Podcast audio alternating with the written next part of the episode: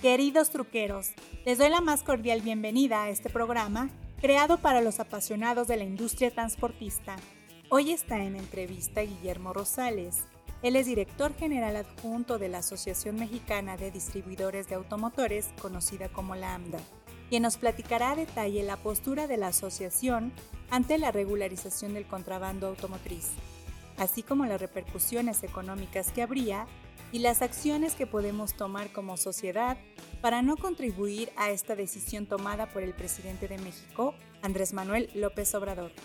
Recuerden que este espacio es para ustedes, así que mándenme sus comentarios, opiniones, críticas constructivas, sugerencias, peticiones, temas que quieran escuchar. Ya saben que me encuentran tanto en Facebook, Twitter y ahora en Instagram. Le doy la cordial bienvenida a mi productor Adi y ya saben que la idea de este programa es darles información, pero también pasar un buen rato. Así que, arrancamos.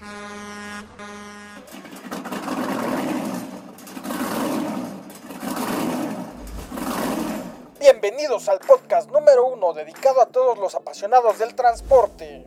La Troque, donde encontrarás todo aquello relacionado con la industria del autotransporte. Esto es La Troque.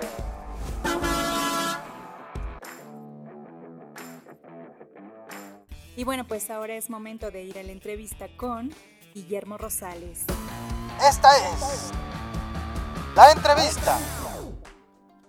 Guillermo, es un gusto tenerte nuevamente en este programa. ¿Cómo estás? Qué gusto saludarte, Lilian. Muy agradecido de la oportunidad de conversar contigo. Muchas gracias. Bueno, pues vamos a arrancarnos con esta entrevista porque tenemos un tema muy importante, muy interesante y bueno, pues un poco delicado eh, ya que queremos saber eh, cuál es la posición actual de la AMDA, pues luego de que el 16 de octubre pasado se concretara la legalización del contrabando automotriz eh, por parte del presidente Andrés Manuel López Obrador. La Asociación Mexicana de Distribuidores de Automotores ha reprobado con toda energía la decisión del presidente de regularizar el contrabando automotriz. Tal cual como lo comenta, el pasado sábado 16 de octubre en Ensenada, el presidente firmó un acuerdo, el cual se publicó lunes eh, por la tarde en el diario oficial de la Federación, mediante el que instruye a diferentes eh, dependencias del gabinete federal para que trabajen y le presenten un programa de regularización de vehículos eh, en condición de ilegalidad. Asimismo, para que el gobierno federal se coordine con eh, siete entidades, eh, las cuales eh, se encuentran las seis que hacen frontera con Estados Unidos, más Baja California Sur, para la realización de este programa de regularización. Es importante, Lilian, mencionar que hasta el momento dicho programa de regularización no se encuentra elaborado, no se ha publicado el decreto que lo ponga oficialmente en marcha y tampoco se encuentran redactadas eh, las reglas generales que debe de aplicar el SAT para la regularización. Entonces, eh, todavía hay un trecho que la administración del presidente López Obrador debe de recorrer para eh, concretar este golpe al sector automotor. Claro, y bueno, de llevarse a cabo este decreto, ¿cuáles serían las repercusiones de esta decisión? son múltiples las repercusiones. Iniciaría con lo que toca directamente a la comercialización de vehículos nuevos y usados y eh, que se va a reflejar en una disminución en la venta de, estos, eh, de estas unidades, tanto el mercado formal de vehículos usados como, por supuesto, la venta de vehículos nuevos. Y para ello voy a retomar lo que sucedió en el periodo 2005 a 2009 con el decreto del presidente Fox.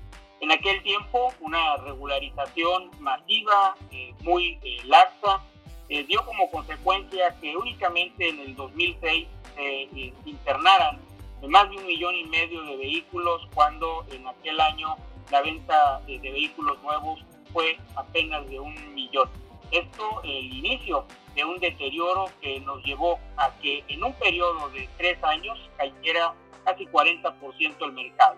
Posteriormente, y cuando continuó toda esta internación masiva de vehículos, muchos de ellos en condiciones de basura, la gran mayoría, eh, la Secretaría de Economía eh, realizó un estudio en 2011, mismo que actualizó en 2014, y con resultados y cifras coincidentes, se estimó un impacto de aproximadamente 250 mil vehículos nuevos que se dejaban de vender cada año por la situación imperante de la carga, la producción masiva de estos eh, vehículos procedentes de Estados Unidos. Podemos esperar algo similar en caso eh, de que se cumpla lo que ha ofrecido el presidente, de que sea una regularización, él dice, eh, muy fácil y que por lo tanto se dé pues, esta, esta entrada masiva de más de los que ya se encuentran aquí. Y bueno, pues ante estas repercusiones, ¿qué estaría solicitando la AMDA? Son varios puntos que nosotros estamos pidiendo en primera instancia y como te comentaba que no está redactado el programa, no, no se ha redactado el decreto, creemos que hay todavía espacio para ser tanto a la AMDA, a la MIA, a la propia AMPAC, para que imitamos nuestras recomendaciones, nuestra experiencia, nuestro conocimiento del tema y que eh, se pongan eh, reglas que eviten por ejemplo, que, sigan introduciendo hasta el día de hoy eh, vehículos y que entren a esta regularización cuando lo que ha dicho el presidente es que solamente serán aquellos que ya se encontraban presentes en territorio nacional antes de la firma del acuerdo.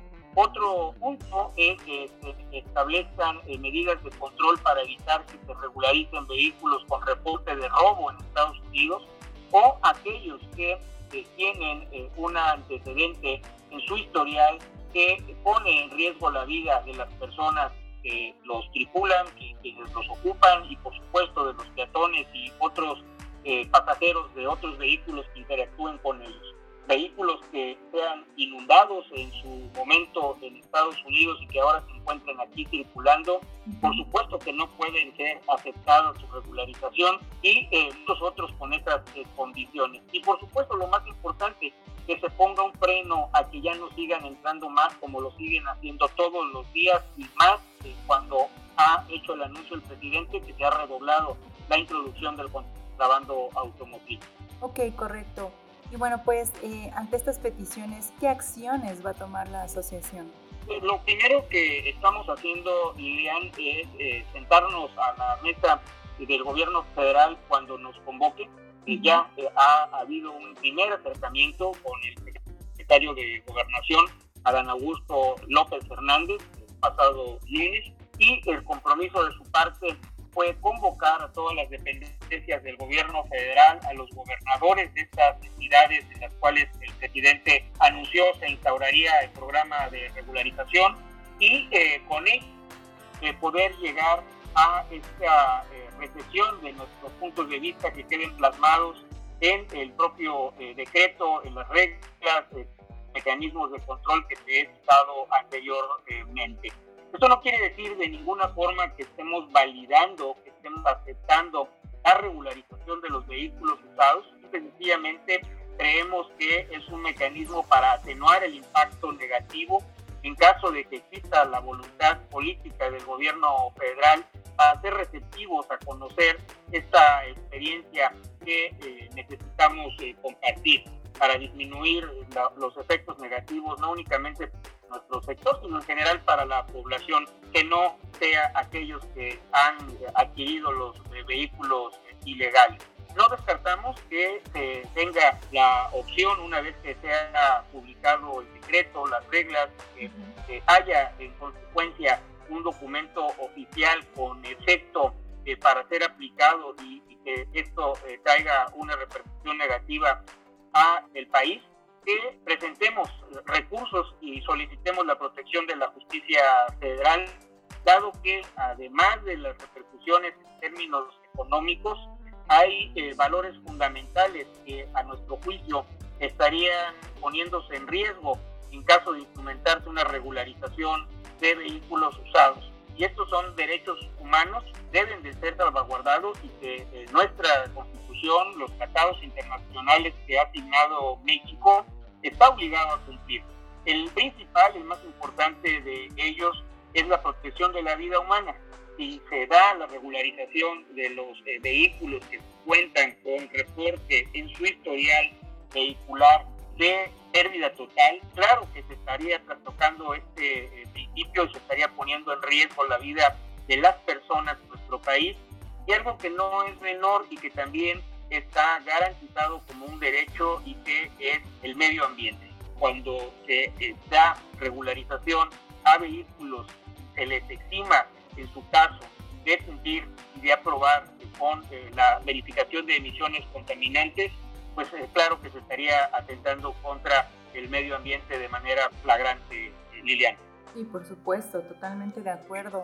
Y bueno, pues ustedes como asociaciones están alzando la voz o van a llevar acciones, pero ¿qué dicen las armadoras eh, ante esta decisión? Bueno, las armadoras están representadas en la Asociación Mexicana de la Industria Automotriz y hemos acudido juntos, la AMBA y la AMIA, a esta primera reunión, primer encuentro con el secretario de Gobernación y nosotros de manera cotidiana estamos intercambiando información, puntos de vista, tomando acuerdos de acompañamiento. Estamos juntos, eh, tanto AMIA, AMDA, AMPAC e INA, en la defensa de nuestro sector, pero también que consideramos perjudica al país en su conjunto y eh, por ello es que estamos haciendo sus planteamientos, Lilian. Ok, correcto. Y bueno, pues, ¿qué podemos hacer eh, como sociedad para no contribuir a este problema? Bueno, hay varias eh, cosas que podemos hacer cada quien desde nuestro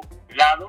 Eh, una de ellas es manifestarle al presidente López Obrador a través de las redes sociales, a través de comunicación electrónica, que no estamos de acuerdo con la legalización del contrabando. Hay millones de personas eh, que han hecho un esfuerzo notorio para adquirir un vehículo usado, un vehículo nuevo eh, y que no únicamente han sacrificado eh, para hacer los pagos correspondientes, sino que año con año también hacen un esfuerzo significativo para mantenerse al corriente en sus obligaciones fiscales, tener una conciencia de cumplir no únicamente con la obligación de tener un seguro de daños a terceros, sino que es mucho más amplia esta eh, conciencia ciudadana y eh, lo lleva a mantener un vehículo en óptimas condiciones para no arriesgar ni a su familia ni a la ciudadanía que interactúa con esos vehículos. Yo creo que los más de 40 millones de vehículos que circulan en nuestro país muchísimos millones son gente que cumple con este marco que te he referido y eh, que no podemos aceptar eh, afectado el valor de nuestros vehículos usados en circulación con la regularización del contrabando automotriz que en automático estará devaluando eh, la propiedad que con tanto esfuerzo hemos tenido. Y esto lo tiene que saber el presidente, tenemos que escuchar y no es únicamente las organizaciones del sector automotor como la nuestra las que eh, tenemos el derecho, la oportunidad de decirlo.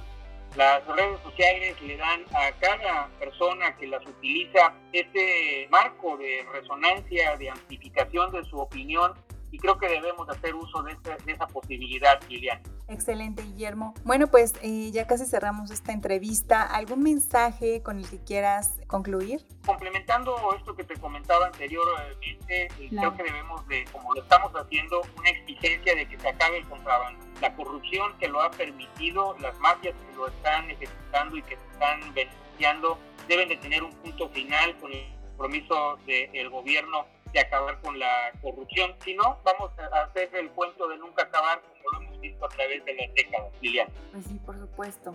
O sea, no salimos de una para entrar a otra, ¿cierto? Así es. Muy bien, Guillermo. Pues eh, muchísimas gracias. De verdad que eh, aprecio mucho el tiempo que nos compartes y bueno, pues esta información. Eh, nuestro trabajo es dar difusión a estas peticiones y pues bueno, vamos a ver qué, qué sigue, ¿no? ¿Qué, ¿Qué, respuestas dan las autoridades. Muchas gracias a ti, Lilian. Siempre, como te comenté, es un gusto platicar contigo y espero que pronto haya la ocasión de volverlo a hacer. Sí, por supuesto, y pues bueno, pues con mejores noticias, ¿no? Que esta. Por eso trabajamos, para tener un mejor entorno. Excelente. Muchísimas gracias, Guillermo. Un gusto y estamos en contacto. Hasta pronto. Amigos truqueros, no me resta más que darles las gracias por acompañarme en esta emisión y espero sigan muchas más. Síganme en redes sociales, tanto en Facebook, Twitter e Instagram. Ya saben que me encuentran como la Trocker. Escríbanme, los quiero leer, mándenme fotos y con gusto las comparto en la red. Muchas gracias a mi productor Adi y tendremos más información. Así que nos escuchamos en el próximo podcast. Me despido y recuerden que los quiere su amiga La Trucker. Hasta la próxima.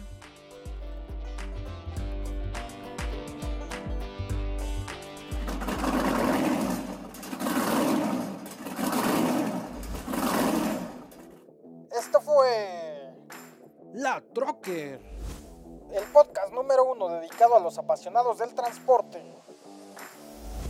Esto fue La Trocker.